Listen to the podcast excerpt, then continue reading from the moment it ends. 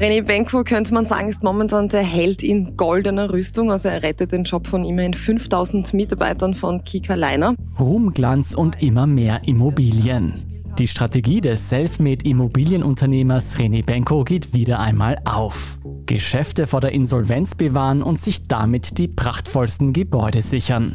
Und Benko ist mittlerweile nicht nur Immobilienmogul und Warenhauskaiser. Die Corona-Zeitung ist natürlich schon das Zentralgestirn der österreichischen Politik, Medien und vielleicht sogar Gesellschaft. Er wird Miteigentümer bei Österreichs größter Printzeitung.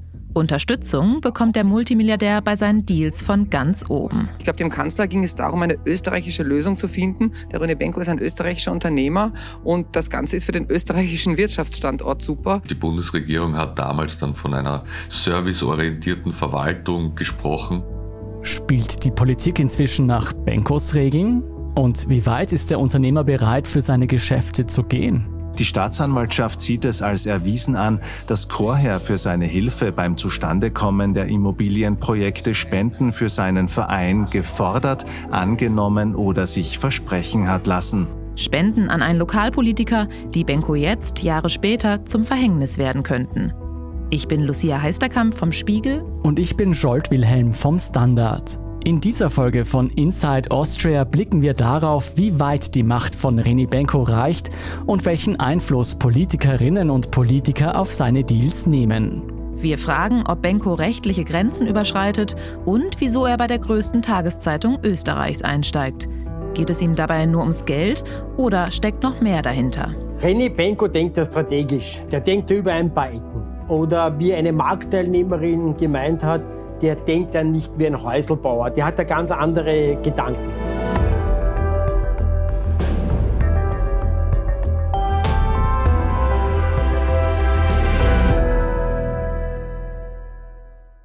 Bevor es losgeht, ein Hinweis. Das ist die dritte Folge von Reni Benko, der wundersame Erfolg eines Immobilienmoguls. Wenn Sie die ersten beiden Folgen noch nicht gehört haben, fangen Sie am besten damit an. An dieser Stelle noch ein Hinweis. In dieser Folge geht es um strafrechtliche Vorwürfe. Für alle genannten Personen gilt die Unschuldsvermutung. Außerdem geht es unter anderem um den sogenannten Chorherr-Prozess. In diesem Verfahren war Christoph Chorherr damals Beschuldigter. Inzwischen wurde er freigesprochen. Und jetzt geht's los. Ein Fall, der zeigt, wie stark Benkos Deals mit der Politik verschränkt sind, ist seine Übernahme einer großen Möbelkette in Österreich. Wir befinden uns da am Jahresende 2017. In Österreich haben gerade die Nationalratswahlen stattgefunden, aus denen Sebastian Kurz als strahlender Sieger hervorgegangen ist. Wir haben nicht kandidiert, um nur eine Wahl zu gewinnen, sondern wir haben kandidiert, um den Kampf für Österreich zurück an die Spitze zu gewinnen. Wir haben kandidiert. In dieser Zeit steckt das bekannte österreichische Möbelhaus Kickerleiner in der Krise. Ein Unternehmen mit Standorten in Österreich und Osteuropa. Allein in Österreich sind es knapp 50 Filialen mit über 5000 Mitarbeitern. Kika Leiner war zuvor in österreichischem Familienbesitz gestanden und wurde an die südafrikanische Steinhoff-Gruppe verkauft. Das ist unsere Kollegin Renate Graber vom Standard. Sie hat sich intensiv mit der Übernahme der Kika Leiner Kette von dessen Mutterkonzern, der Steinhoff-Gruppe, beschäftigt. Die hat finanzielle Probleme bekommen und musste, wir sprechen von Jahresende, wir sprechen vom Weihnachtsgeschäft, wir sprechen von Weihnachtsgehältern für die Mitarbeiter und musste selbige Mitarbeiter bezahlen. Und es war Feuer am Dach und eine der ersten Möglichkeiten, an Geld zu kommen, war diese mitten in Wien liegende große Immobilie zu verkaufen. Das ist der Ausgangspunkt der Geschichte. Das Möbelhaus steht an der Wiener Maria-Hilfer-Straße, einer der größten Geschäftsstraßen der Stadt. Die Immobilie ist ein Gründerzeitgebäude, das besonders wertvoll ist. Und Sie ahnen sicher schon, wer sich dafür interessiert. Benko als Unternehmer, der in diesem Bereich tätig ist, der in Wien auch in der Innenstadt das sogenannte Goldene Quartier besitzt, hat sich das sozusagen angeboten. Denn das prachtvolle Gebäude mit 10.000 Quadratmetern Verkaufsfläche passt genau in das Beuteschema unseres cleveren Investors. Das Beste an diesem Objekt war das Loft oder das draufgebaute Haus eigentlich, das den vormaligen Eigentümern gehört hat. Das war gemietet von der Familie und das ist ja ein Haus mit einem riesen Garten gewesen mit Blick über die Wiener Innenstadt. Best, best, best Lage, das muss man auch dazu sagen. Dieses Motto kennen wir ja schon von Benko. Das ist einmal Lage, Lage, Lage. Benko bietet 60 Millionen Euro für die Immobilie. Verhältnismäßig wenig für ein solches Prachtobjekt. Man kann mit Blick auch heute auf das Grundbuch und auf die Bewertung der Immobilie sagen, dass das für Benko durchaus ein, ein Schnäppchen war damals. Also wenn man jetzt mehr Zeit gehabt hätte, mehrere Bieter einladen hätte können, dann wäre das Haus wahrscheinlich deutlich mehr verkauft worden. Sie hören hier unseren Kollegen Fabian Schmidt vom Innenpolitikressort des Standard.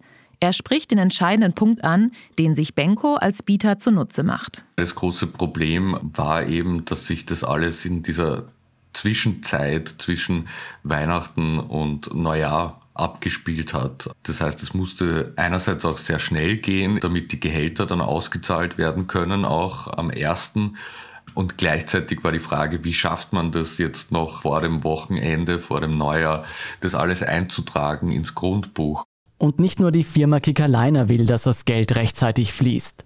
Auch der frisch gewählten Bundesregierung von Sebastian Kurz liegt einiges daran, dass die tausenden Angestellten zum Jahresbeginn ihr Gehalt bekommen. Und das wäre sonst ein sehr schlechter Start gewesen, weil die Regierung ist ja gerade erst angelobt worden, wenige Tage davor. Doch es gibt ein Problem, denn Benko Siegner muss noch ins Grundbuch eingetragen werden.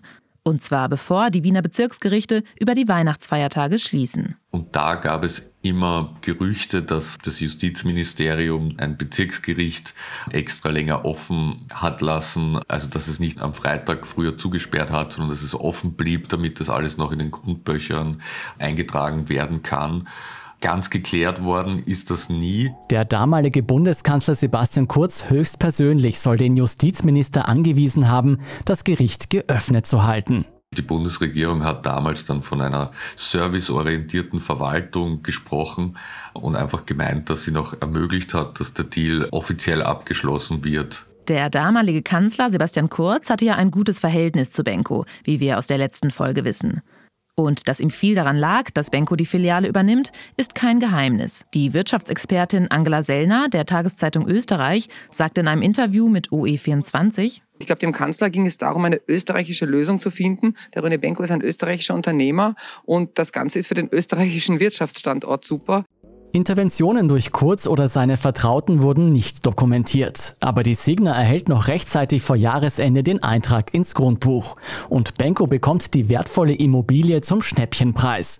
Und bevor er von einem anderen Anbieter überboten werden kann. Wieder einmal geht sich ein Deal voll zu Benkos Gunsten aus. Und es ist nicht das einzige Mal, dass PolitikerInnen seine Geschäfte unterstützen. Nach der Übernahme des Möbelhauses in der Maria-Hilfer-Straße geht die Geschichte von Benko und Kickerleiner eigentlich erst richtig los. Der Konzern schreibt weiter rote Zahlen und kämpft ums Überleben. Die Kickerleiner-Ketten leiden in Österreich unter dem Bilanzskandal beim Mutterkonzern Steinhoff, der sich bereits über ein halbes Jahr hinzieht. Die Umsätze sind zuletzt rückläufig. Der Kauf dieser Immobilie auf der Maria-Hilfer-Straße, der war quasi einmal eine kurzzeitige Überbrückungsmethode für Kickerliner. Also da hat man mal für ein paar Monate wieder gefüllte Kassen gehabt, aber das Geschäftsmodell an sich war offenbar nicht lukrativ. Es gab im Mutterkonzern viele Probleme und es war dann recht rasch klar, okay, jetzt haben wir ein paar Monate deshalb überlebt, aber an und für sich die Firma wird so nicht weitermachen können. Nur wenige Monate später, im Frühjahr 2018, steht die Kette vor der Pleite. Der Mutterkonzern Steinhoff hat 10 Millionen Euro Schulden. Schicksalsstunden für die 5000 Mitarbeiter des eingeschlagenen Möbelhauses Kika Liner. Denn wie sich in den letzten Tagen abzeichnet, bleibt ohne einen Investor wohl nur der Weg in die Insolvenz.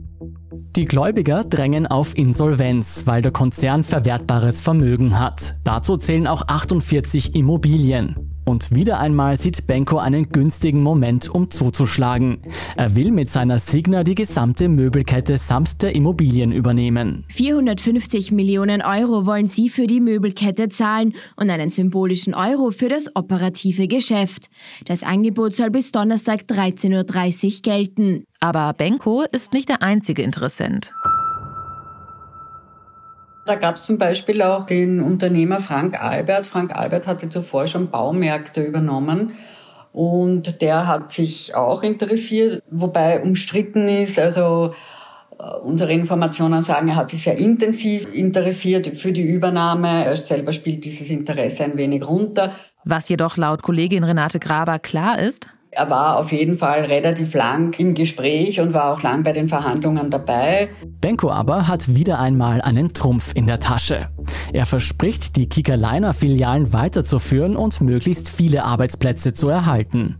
Das alte Versprechen, mit dem Benko ja schon bei Kaufhausübernahmen in Deutschland gepunktet hat und mit dem er seinem Konkurrenten Frank Albert einen wichtigen Schritt voraus ist. Da gab es die große Befürchtung, dass der das dann filetiert quasi an einzelne Standorte verkauft, andere vielleicht umwandelt. Hinzu kommt, Frank Albert ist ein bekannter Großspender der regierenden Volkspartei.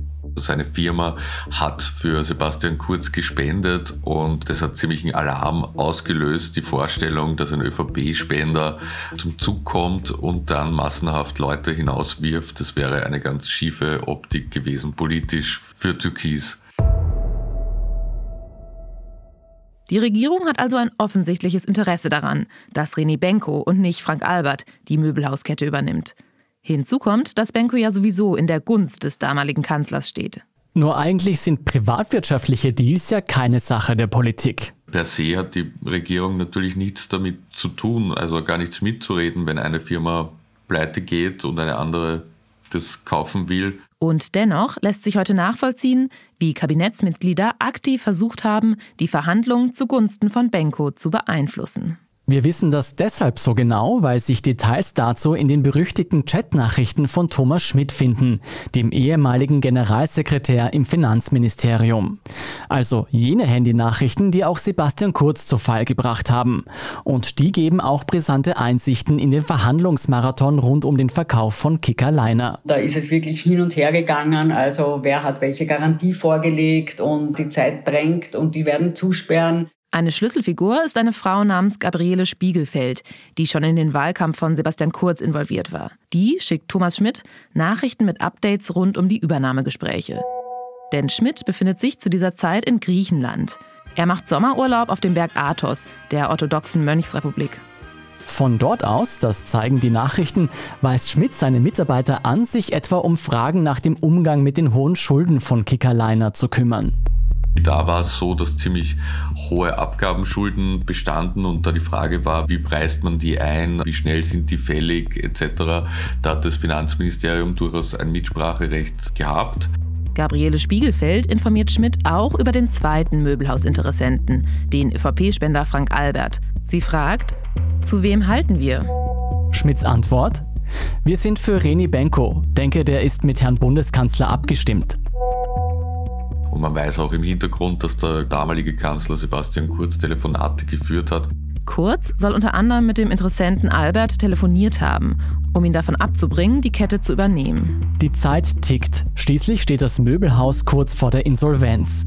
Und die gilt es in jedem Fall zu verhindern, wenn es nach Benkos Plan laufen soll. Also das kann man nicht beliebig lange hinauszögern. Da gibt es dann einen Stichtag und da muss man dann die Insolvenz einreichen und dann wäre das alles komplett anders geworden. Also dann hätte Benko wahrscheinlich nicht die Möbelkette so an sich übernehmen können, sondern wäre das aufgeteilt worden auf Gläubiger etc. Das wäre viel, viel komplizierter geworden. Eine Insolvenz hätte für den Investor bedeutet, mit dem Masseverwalter um einzelne Immobilien verhandeln zu müssen. Und da haben wir eben auch wieder die Problematik mit den Fristen gehabt. Also die Frage, wie lange hat das Gericht eigentlich dann noch offen, um den Insolvenzantrag zu kriegen. Und es lässt sich dann eben in Chats nachlesen, dass das ziemliches Herzschlagfinale war. Also dass wirklich bis zum eigentlich zur allerletzten Sekunde verhandelt wurde. Das kann man halt quasi live mitlesen, wie dramatisch das war und wie knapp das war. Am Abend des 14. Juni kommt es zum großen Verhandlungsmarathon. Und Schmidt wird in seinem Urlaubsort auf der Halbinsel Athos laufend über die Entwicklung informiert. Um 20.27 Uhr legt Signer das finale Angebot vor. Schmidt wird darüber umgehend von seinem Kabinettsmitarbeiter in Kenntnis gesetzt. Ein Signer-Manager bedankt sich per Chatnachricht bei Schmidt für die Unterstützung aus seinem Kabinett, ohne die es nicht geklappt hätte. Schmidt antwortet, man habe Benko so gut es ging zugearbeitet. Immobilientycoon René Benko rettet die Möbelkette, die sonst schon am Freitag in die Insolvenz geschlittert wäre. Der Übernahme geht ein wahrer Krimi voraus. Am Ende schickt Schmidt vom Berg Athos aus ein Selfie mit erhobenen Daumen an René Benko. Coole Sache, René.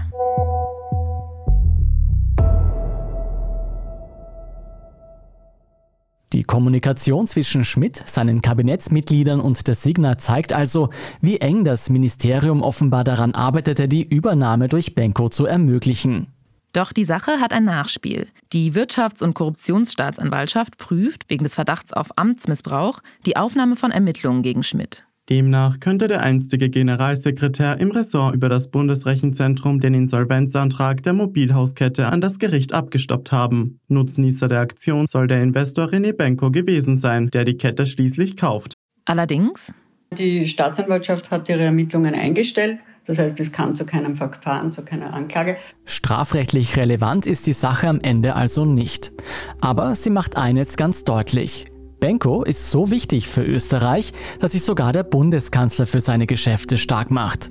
Jetzt kann man natürlich fragen, wenn die Politik ein Interesse daran hat, dass Arbeitsplätze erhalten bleiben und sich aktiv dafür einsetzt, ist das wirklich so verwerflich? Aber es geht hier eben um sehr viel Geld. Und es geht um die Frage, wie stark die Politik eingreifen darf, wenn dafür am Ende ein einzelner Unternehmer Profite in Millionenhöhe macht. Es ist eben nicht alles schwarz-weiß in dieser Geschichte. Und umso wichtiger ist es für uns, auf die Graubereiche zu schauen.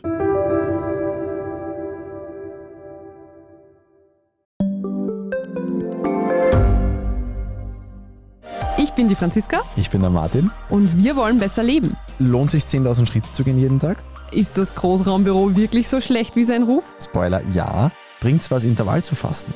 Wir fragen die, die es wirklich wissen und probieren es auch gleich selber aus. Bei Besser Leben, jeden Donnerstag eine neue Folge.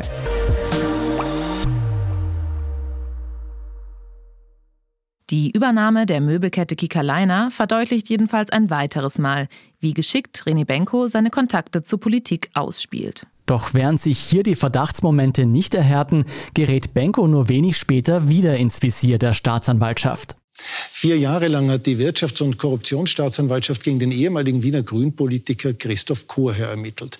Jetzt wird er gemeinsam mit neun weiteren Verdächtigen und 21 Firmen angeklagt.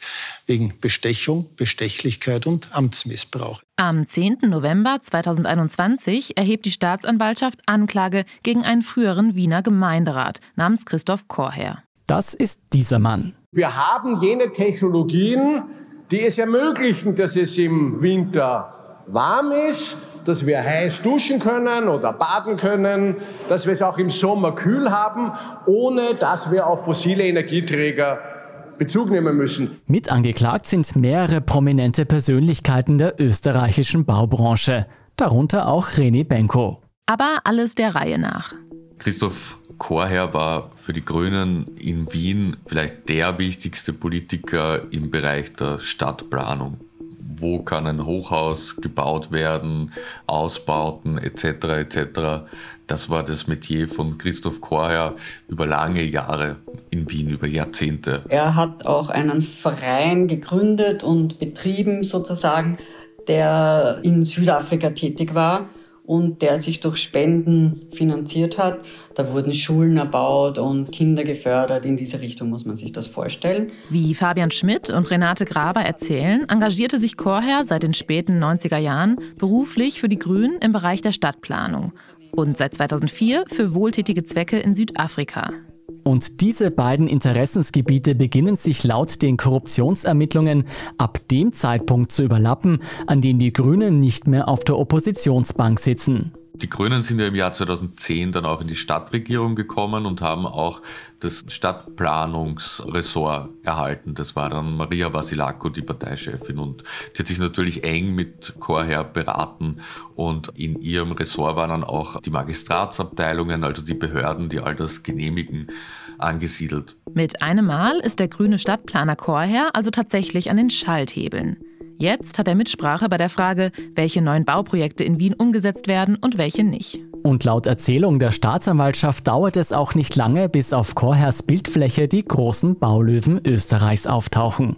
Und so ist es dann gekommen, dass plötzlich immer mehr dieser sehr bekannten, prominenten Immobilienentwickler, Immobilienunternehmer für Chorherrs Verein gespendet haben. Und die Wirtschafts- und Korruptionsstaatsanwaltschaft hat daran dann ein Interesse entwickelt. Die Staatsanwaltschaft sieht es als erwiesen an, dass Chorherr für seine Hilfe beim Zustandekommen der Immobilienprojekte Spenden für seinen Verein gefordert, angenommen oder sich versprechen hat lassen. Einzelpersonen und Firmen spenden damals Hunderttausende Euro für Chorherrs karitatives Engagement in Südafrika. Benkos Signa Holding überweist 100.000 Euro. Und tatsächlich muss man sagen, ist es natürlich ein bisschen absurd, dass da jetzt plötzlich all die großen Namen aus der Baubranche sich so für Schulen in Südafrika interessieren. Und herausgestellt hat sich, dass es etliche Bauunternehmer, vor allem in Wien gab, die an diesen sogenannten Chorherverein gespendet haben und in deren zeitlicher Nähe dann irgendwelche Baubewilligungen erteilt wurden oder sonstige Bescheide erlassen wurden, die damit zu tun haben, dass diese Bauunternehmer ihre geplanten Projekte umsetzen können. Herzstück der Ermittlungen ist zum Beispiel das Projekt Heumarkt Neu des Investors Michael Theuner. Hier soll am Rande von Wiens Innenstadt ein aufgrund der geplanten Höhe und Gestaltung sehr umstrittener Wohnturm entstehen. Im Fall von Benko geht es um ein großes Business Center am Wiener Hauptbahnhof, das Icon. Herr Benko, äh, fangen wir mal mit dem Ort an. Wo sind wir denn hier? Ich glaube, hier sind wir geistig irgendwann im Jahr 2013, 14 gestartet, wie die österreichische Bundesbahn das Grundstück ausgeschrieben hat. Und die Idee war, wie der Name Icon ja auch versucht, irgendwo zu transportieren, ein echtes Icon-Gebäude hier direkt am neuen Hauptbahnhof zu realisieren. Was René Benko hier in einer Veranstaltung der Signa im Jahr 2018 beschreibt, ist ein komplett verglaster, spiegelnder Bürokomplex, der für seine Mieter wie die Bank BAWAG, PSK oder Nestle kaum Wünsche übrig lässt. Tatsächlich beginnt die Planung der Signa allerdings nicht erst 2013 oder 2014, wie sich Benko erinnert, sondern spätestens im Jahr 2012, als die Signa das Grundstück von den Bundesbahnen erwirbt. Und laut Wirtschafts- und Korruptionsstaatsanwaltschaft ist die genaue Datierung entscheidend. Denn ihren Ermittlungen nach leistete die Signa Ende 2011 die Spende an Chorherrs Wohltätigkeitsverein. Die Staatsanwaltschaft hat zeitnah zu den diversen Spenden herausgefunden, welche Bescheide da im Laufe eines solchen Bauprozesses genehmigt wurde oder so. Um welche Bewilligungen es sich genau handelt, das geht aus der Anklageschrift nicht hervor. Und man muss an dieser Stelle auch festhalten, dass in die Ausführung dieser Prozesse und in die Ausstellung von Genehmigungen zahlreiche Personen involviert sind. Das sind ja Beamte involviert, wobei man auch dazu sagen muss, dass im Laufe dieser Ermittlungen die Beamten eigentlich Chorher in dem Sinn entlastet haben. Also die haben das nicht so dargestellt, dass da ein Connex da gewesen wäre. Die beschuldigten Investoren erklären überdies, dass ihre Firmen laufend an Charities spenden und weisen die Vorwürfe zurück. Ein Einspruch bezüglich der Anklageführung wird allerdings Anfang 2022 vom Oberlandesgericht Wien abgewiesen. Für die Staatsanwälte sei klar, dass allen Beteiligten bewusst war, wer hier für wen und warum spendet und auch im Fall von Benko massives Interesse an einer gewogenen Amtstätigkeit von Christoph Korher bestand. Für Benko ist die zeitliche Zuordnung der Spenden im Herbst 2011 und die mutmaßliche Einflussnahme auf die Amtshandlungen aber noch aus einem anderen Grund brisant. Für ihn selbst ist es natürlich etwas heikel, da er in der Anklageschrift auch angeführt wird, dass er bereits 2012 verurteilt wurde und das 2013 rechtskräftig wurde, ebenfalls in einem Korruptionsdelikt. Diesen Korruptionsfall, den hatten wir ja bereits in der ersten Folge ausführlich behandelt. Relevant ist diese damalige Verurteilung für den aktuellen Fall deshalb, weil für das Gericht die strafrechtliche Vergangenheit eines Beschuldigten durchaus eine Rolle spielen kann. Das ist grundsätzlich so, dass Leute, die verurteilt werden und die bis dahin einen einwandfreien Lebenswandel hatten oder Leumund hatten, dass die es leichter haben und dass es tendenziell höhere Strafen geben kann, wenn man schon eine Vorstrafe in seinem Strafregister hat. Der Prozessbeginn in der Causa Chorherr wird für Herbst dieses Jahres erwartet. Wie der Fall ausgehen wird, bleibt abzuwarten. Aber an dieser Episode sieht man schon jetzt, wie rasch sich Interessen verschränken können. Und dann können auch das wohltätige Engagement eines Politikers, so ehrenhaft es auch ist, und Spendenaktivitäten von Vermögenden nicht mehr für sich allein betrachtet werden. René Benko, der bei seinem Weg an die Spitze schon so viele Hindernisse aus dem Weg geräumt hat, wird jedenfalls auch diese Hürde nehmen müssen. Unterdessen baut er seinen Einflussbereich aber nicht mehr nur mit Bauprojekten und der Übernahme von Handelsketten aus. Mein Name ist Harald Fiedler, ich bin Medienredakteur des Standard seit vielen Jahrzehnten. René Benko ist in mein Berufsleben getreten damit, dass er wesentliche Anteile an Österreichs größter Tageszeitung, Kronenzeitung und dazu noch ein paar Anteile am Kurier übernommen hat. Das war eigentlich der Moment, wo meine Aufmerksamkeit stärker geworden ist. Im Herbst 2018 steigt der Immobilienmogul und Kaufhauskaiser Benko in das österreichische Mediengeschäft ein. Und er sucht sich nicht irgendein Blatt aus, sondern gleich das meistverkaufte Printmedium des Landes. Jeden Morgen schwärmen die Verkäufer aus, um das Boulevardblatt an den Mann oder die Frau zu bringen. Gemessen an der Größe des Landes gibt es keine Zeitung, die mehr Einfluss hat. Heute erreicht die Kronenzeitung gut jede und jeden Vierten in Österreich. Als dieser Bericht der Deutschen Welle im Jahr 2008 erscheint, liegt die geschätzte Reichweite noch bei 40 Prozent. Und zu ihren Hochzeiten unter dem mittlerweile verstorbenen Gründer und Herausgeber Hans Dichand las die Zeitung jeder und jede zweite im Land. In einem seiner wenigen Interviews erzählt Dichand der Filmemacherin Nathalie Borgers, was es zu seiner Zeit zumeist auf Seite 7 zu sehen gab. Und hier ist auch unsere Nackte. Und wir wollen jetzt aus unserem Bereich, nämlich wirklich die Frau von nebenan, nicht? die heute schon so frei sich bewegt, dass ihr das nichts ausmacht, wenn sie so fotografiert wird. Die Nackte wurde 2014 in Pension geschickt. Geblieben sind hingegen auch nach dem Ableben ihres Herausgebers die komplizierten Besitzverhältnisse. Die Kronenzeitung hat äh, vor Ende 2018, als Benko eingestiegen ist, zu je 50 Prozent der Familie Dichand auf der einen Seite und der deutschen Mediengruppe Funke gehört. Und diese zwei Gesellschafter der Kronenzeitung sind seit 15, 20 Jahren zerstritten, liegen im Streit, gibt Dutzende Klagen und unzählige Konflikte. Wie unser Kollege Harald Fiedler erklärt, fängt alles Ende der 80er Jahre an. Die Kronenzeitung ist eine Gelddruckmaschine und die Deutsche Funke-Gruppe, der unzählige Publikationen gehören, will unbedingt ein Stück von diesem Kuchen abhaben. Als die Funke-Gruppe bei der Kronenzeitung eingestiegen ist, hat sie wirklich die Hosen runtergelassen bei den Verträgen und hat dem Herrn Dichand, dem Gründer, ganz, ganz große Vorrechte eingeräumt. Hoheit über die Redaktion, übers Personal, eine Gewinngarantie von hohen einstelligen Millionenbeträgen heute und auch Vorkaufsrechte. Und diese Verträge, die stören die Funke-Gruppe, seit die Corona-Zeitung nicht mehr ganz so gut läuft wie in den 80er und 90er Jahren. Die Funke-Gruppe will daher schon länger aus der Krone aussteigen und sucht einen Abnehmer. Um dabei aber möglichst gut auszusteigen und das verflixte Vorkaufsrecht der Dicherns nicht schlagend werden zu lassen, muss ein ausgefallener ausgefeilter Deal eingefädelt werden. Benko, der Meister der verschachtelten Firmenkonstruktion, kommt 2018 also wie gerufen und steigt auf seine ganz typische Art und Weise ein. René Benko hält an der Kronenzeitung direkt keine Anteile. Er ist mit 49 Prozent beteiligt an einer Holdinggesellschaft der Funke-Gruppe, die wiederum 50 Prozent an der Krone besitzt. Das heißt, durchgerechnet hat er knapp unter 25 Prozent an der Kronenzeitung.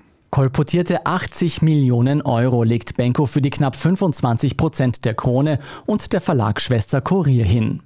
Die Funke-Gruppe würde ihm gerne noch die restlichen 25 Prozent überlassen. Doch daran hindert sie bis heute, wie gesagt, das komplexe Vertragsgeflecht. Die Familie Dichand, allen voran Krone-Herausgeber Christoph Dichand, der Sohn des Gründers, erwischt der Deal so oder so völlig unerwartet. Man hat richtig gespürt, wie irritiert, überrascht und vorsichtig gesagt verärgert die Familie Dichand war, die vorher eigentlich mit René Benko ein, glaube ich, zumindest Bekanntschaftsverhältnis, vielleicht sogar fast freundschaftliches Verhältnis gehabt hat. Das ist damit scheinbar ziemlich rasch beendet worden. Die Zeiten der gemeinsamen Partyfotos und gegenseitigen Besuche sind vorbei. Und spätestens jetzt fragt man sich, was erhofft sich eigentlich der Immobilieninvestor von seinem durchaus holprigen Ausritt in die Medienwelt? Was ist ihm so wichtig daran? In der offiziellen Aussendung der Signa Holding heißt es verkürzt, der Einstieg bei der Krone werde dabei helfen, auch die anderen digitalen Unternehmungen des Konzerns besser zu bestreiten. Das Digital-Know-how einer klassischen Printzeitung soll also der Signer helfen. Daran glaubt außerhalb der Signer kaum jemand. Macht nicht selber ausüben, sondern Macht ausüben für die Leser, für die Bevölkerung. Das ist wahrscheinlich auch das Geheimnis des ganz besonders großen Erfolges der Kronenzeitung, der uns nicht zu erklären wäre. Machtbewusstsein, das ist die Eigenschaft, die René Benko mit dem Kronevater Hans Dichand teilt. Und wer seine Macht zementieren will, dem kommt ein einflussreiches Medium gelegen, könnte man meinen. Die Kronenzeitung ist natürlich schon das Zentralgestirn der österreichischen Politik, Medien und vielleicht sogar Gesellschaft. Und wie wir zumindest aus den vergangenen Regierungen wissen, schaut man schon sehr genau, wie die Krone berichtet und versucht sich möglichst auf gut Wienerisch einzuweinballen bei ihr mit großen Inseratenaufträgen, also ihre Gunst zu gewinnen und möglichst positive Berichterstattung zu bekommen. Der Haken an dieser Theorie ist, dass sich Benkos Millionen zumindest aus PR-Sicht bislang alles andere als ausgezahlt haben. Die Kronenzeitung hat sich wirklich merklich verändert, seit Benko eingestiegen ist, und zwar durch sehr auffällige Negativberichterstattung über René Benko. Es gab mehrere Kampagnen, zum Beispiel gegen dieses Luxus-Einkaufstempels in der Marilferstraße in Wien. Da gab es eine Kampagne, die fast täglich, aber jedenfalls wöchentlich eine Seite darüber gemacht hat, wie arg das eigentlich ist und wie furchtbar das ist und wie Bezirkspolitiker versagt haben und das hätte eigentlich verboten werden müssen und eine richtig ganz klassische, heftige Kronenzeitungskampagne. Gemeint ist das ehemalige Leiner-Gebäude vom Beginn dieser Folge, das Benko zum Schnäppchenpreis erworben hatte. Wenn sich Benko von dem Krone-Deal also wirklich mehr positive Berichterstattung für seine oft umstrittenen Unternehmungen erwartet hatte, dann hat er, zumindest vorerst, tatsächlich das Gegenteil damit bewirkt. Das ist eigentlich die merkbarste Veränderung der Kronenzeitung irgendwie seit dem Einstieg von René Benko. Es gibt einfach Krieg, publizistischen. René Benko denkt ja strategisch. Der denkt ja über ein paar Ecken. Oder wie eine Marktteilnehmerin gemeint hat, der denkt ja nicht wie ein Häuselbauer. Der hat ja ganz andere Gedanken. Während sich viele BeobachterInnen fragen, wie René Benko seine neue Medienmacht eines Tages ausspielen könnte, macht in Branchenmedien wie dem Fachportal Immobilienredaktion ein anderes Gerücht die Runde. Vielleicht ist der Deal nämlich nur ein strategischer Nebenschauplatz für ein Stadtgebiet. Und zwar eines der letzten großen zentralen innerstädtischen Areale in Wien, nämlich dem Stadtteil Mutgasse. Gemeint ist ein Areal am Stadtrand im 19. Wiener Gemeindebezirk. Durch S-Bahn- und U-Bahn-Anschlüsse ist es von allen Richtungen aus gut erreichbar.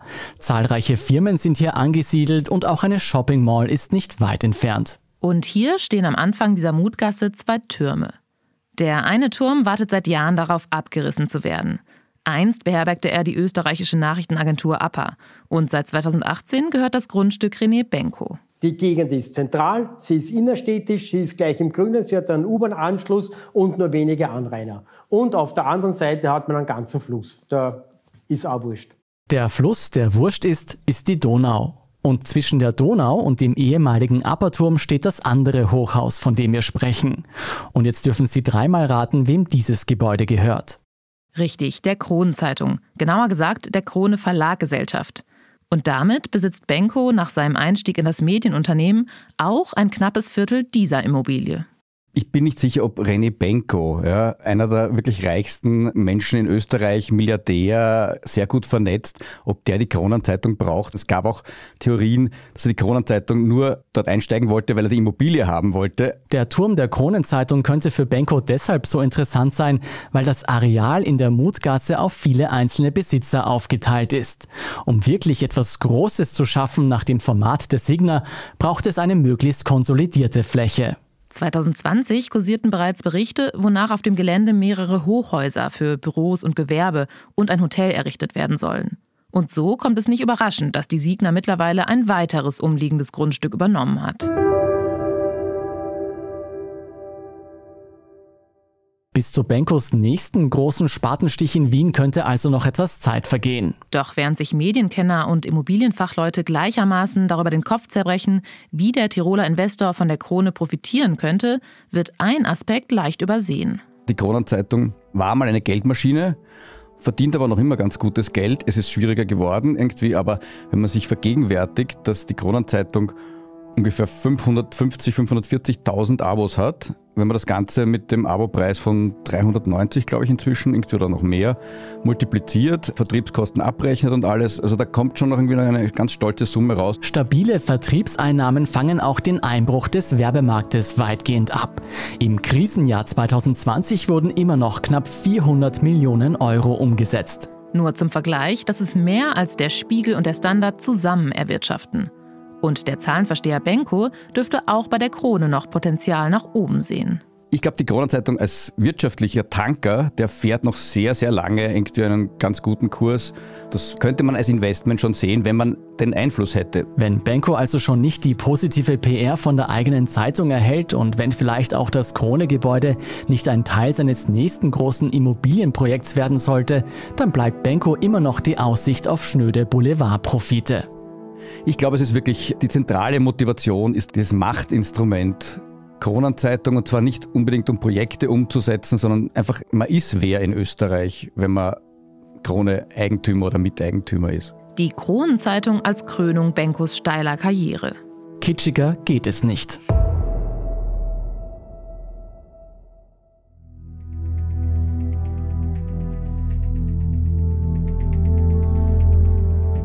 Immobilien, Warenhäuser und jetzt auch Medien. Reni Benkos wundersamer Erfolg scheint immer größer zu werden. Erst vor wenigen Tagen wurde bekannt, dass die Signa Anteile auch an der Ostthüringer Zeitung erworben hat. Deutschland macht dich gefasst. Für uns aber endet hier vorerst die Saga um Reni Benko. Die Geschichte eines Selfmade-Milliardärs, der zum richtigen Zeitpunkt Investoren und Politikern, nicht nur in Österreich und Deutschland, genau die richtigen Versprechen gibt der mit viel Fleiß und Geschick die Konkurrenz aussticht und der mit seinen imposanten Gebäuden heute die Innenstädte prägt. Ob Prunkbauten, Warenhäuser oder nun auch Zeitungsstände. Egal wo man hinblickt, die Wahrscheinlichkeit, dass man ein Stück von Benkos Imperium vor seiner Nase hat, wächst und wächst. Benkos Geschichte zeigt aber auch, was Machtkonzentration bedeutet, was sie mit Menschen und Gesellschaften macht und wie selbst Regierungen zum Handlanger eines Unternehmers werden können. Die Rechtsstreitigkeiten, in die Benko verwickelt ist, werden zeigen, ob er bei seinem steilen Aufstieg vom rechten Weg abgekommen ist. Darüber aber werden die Gerichte urteilen. Er hat doch das Talent, sich in alle möglichen Richtungen abzusichern und sozusagen seine Füße überall fest am Boden zu haben. Und dann doch schnell genug wieder wegzuziehen, wenn es heiß wird. In manchen Fällen. Inside Austria hören Sie auf allen gängigen Podcast-Plattformen, auf der Standard.at und auf spiegel.de. Wir freuen uns wie immer auch über Kritik, Feedback oder Vorschläge zu unserem Podcast. Einfach ein E-Mail schicken an insideaustria.spiegel.de oder an podcast.derstandard.at. Unsere journalistische Arbeit können Sie am besten mit einem Abonnement unterstützen. Alle Infos zu einem Standard-Abo finden Sie auf abo.derstandard.at. Und unsere Hörerinnen und Hörer können mit dem Rabattcode Standard jetzt drei Monate lang für 30 Euro das Angebot von Spiegel Plus testen und 50% sparen. Alle Infos dazu finden Sie auf spiegel.de slash der Standard. Alle Links und Infos stehen wie immer auch in den Shownotes zu dieser Folge. Danke fürs Zuhören und allen, die auch hinter den Kulissen an diesem Podcast mitwirken.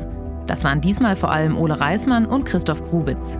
Ich bin Lucia Heisterkamp. Ich bin Scholt Wilhelm. Wir sagen Tschüss und Baba.